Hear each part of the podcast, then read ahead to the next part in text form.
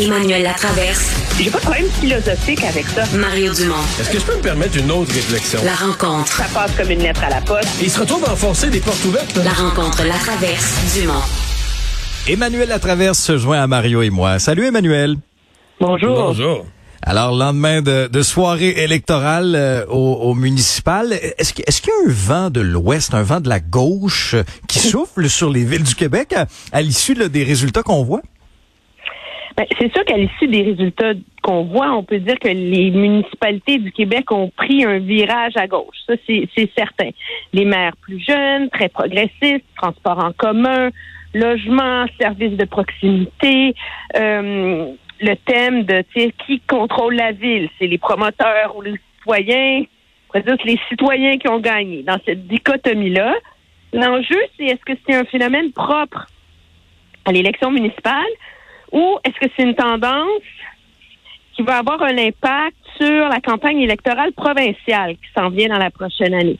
Donc, est-ce que c'est un phénomène municipal ou c'est un phénomène qui a des ramifications provinciales? Puis ça, je vais t'avouer, c'est pas mal moins clair, je pense.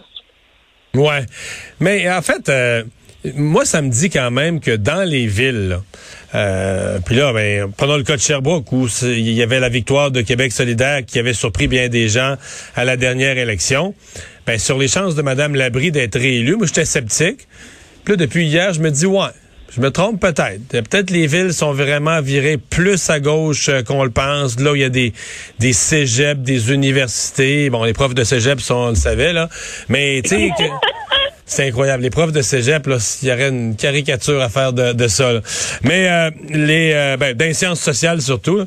Mais euh, non, euh, il y a vraiment une euh, euh, il y, a- il y a quelque chose dans les villes, il n'y a aucun doute là-dessus. Ben, À Montréal, en partant, moi je pense que Québec solidaire de voir Valérie Plante réélue aussi forte. Par contre, faut se méfier des, d'un niveau à l'autre là.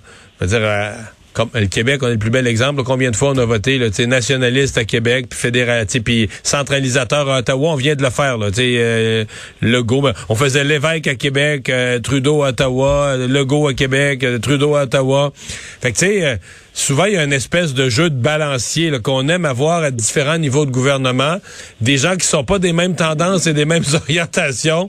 Euh, une espèce de le fameux, les fameuses euh, bretelles et la ceinture des Québécois. Là. Est-ce qu'il peut y avoir aussi un peu de, un peu de ça?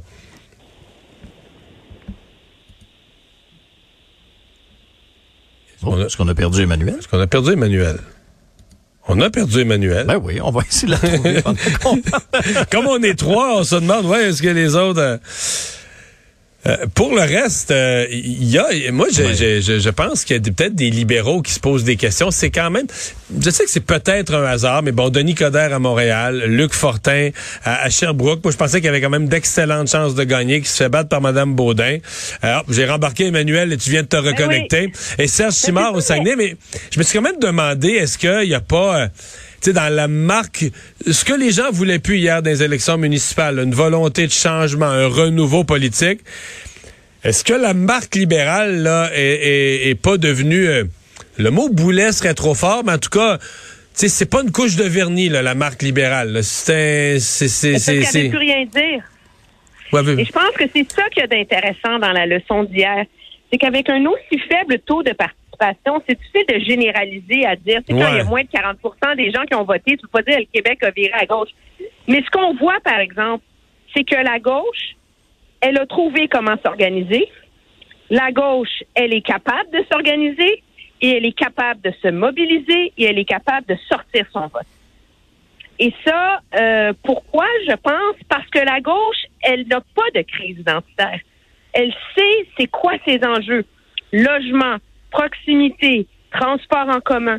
Elle sait où elle s'en va et elle est capable de donner une voix à une foule de groupes très proches du terrain dans la société.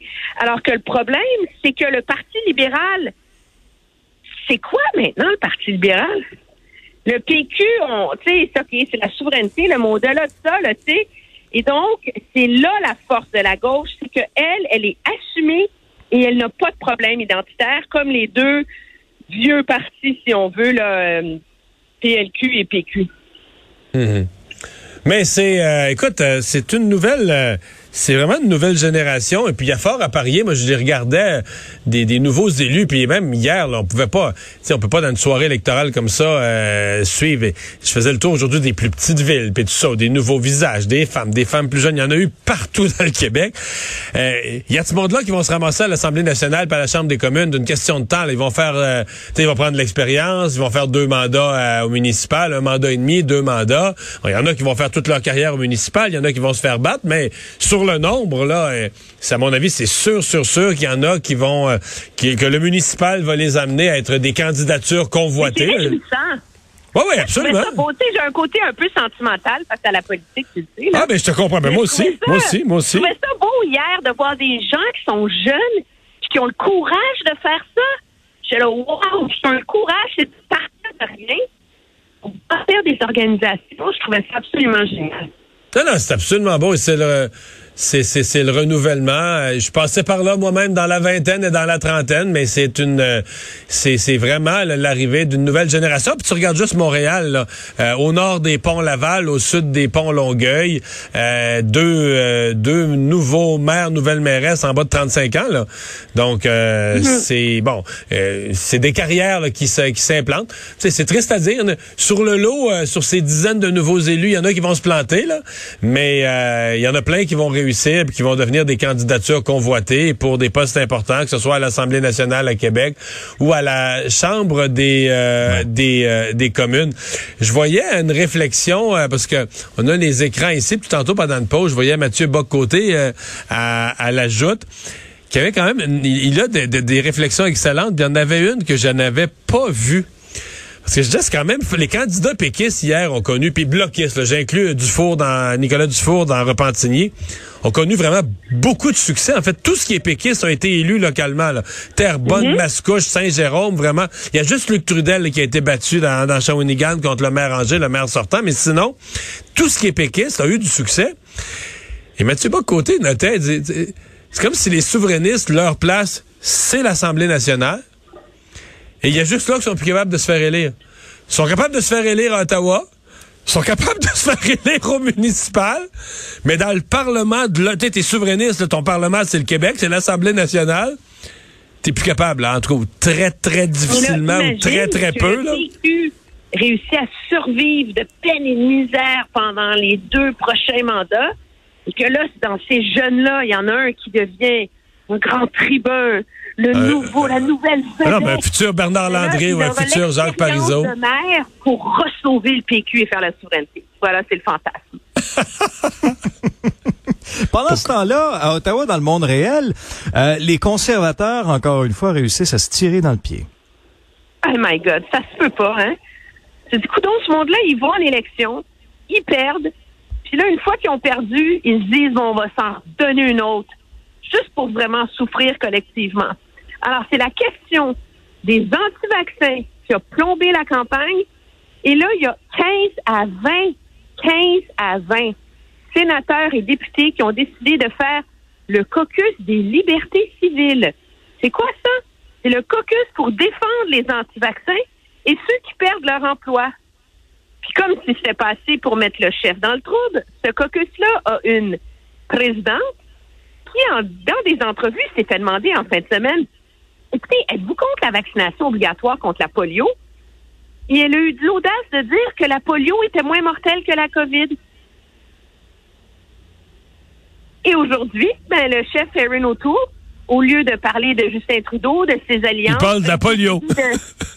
il parle de la polio, de Marilyn Gladu et de comment ces gens-là doivent trouver... Entre c'est incompréhensible. Et tout ce que ça fait, c'est que ça nous illustre à quel point qu'ils survivent ou qu'ils survivent pas, le leadership d'Aaron O'Toole, là, il n'en reste que des miettes, là. Ouais, euh, tu sais, moi, j'ai vu le soir de l'élection, je disais à quel point, euh, même s'il n'était pas majoritaire, Justin Trudeau allait gouverner comme un gouvernement majoritaire. à chaque jour qui passe, j'en suis plus convaincu. Va avoir une opposition faible, faible, faible devant lui. Euh, le Parti conservateur va vivre plusieurs années de vaches maigres. Donc, euh, Donc Justin Trudeau est minoritaire, mais il est minoritaire. Ça, ça n'a que le nom de minoritaire. Là. Dans les faits, personne. Le NPD, le Bloc, les conservateurs vont être à terre, les autres voudront pas d'élection. Donc, tu sais, Justin Trudeau, les, les gens vont le supplier là, pour euh, pour s'entendre avec lui. Là. Il sera pas. C'est pas lui qui va se mettre à genoux là, pour auprès des partis d'opposition. C'est lui. C'est les partis d'opposition qui vont se mettre à genoux là, pour euh, qu'il pour pas qu'il y ait d'élection. Donc, M. Trudeau est dans une position quand même assez. Euh, c'est sûr qu'il aurait aimé mieux lui être majoritaire, mais il dans une position très, très, très confortable et pour plusieurs mois. Là. Oui, absolument. Puis je pense que la question, par ailleurs, que ça pose, tous ces déchirements et ces délires au Parti conservateur, c'est pendant combien de, temps des députés euh, conservateurs, mais progressistes, là, tu sais, des, des conservateurs euh, normaux, là, dans la tête de tous les jours, là, des gens comme Gérard Deltel, euh, Alain Reyes, pour ne nommer que ceux-là, là, pendant combien de temps ils vont se battre pour un parti qui finalement euh, qui finalement euh, n'est voué qu'à s'auto-suicider, C'est un peu délirant, là. Très, très, très bonne question, euh, Emmanuel. Merci.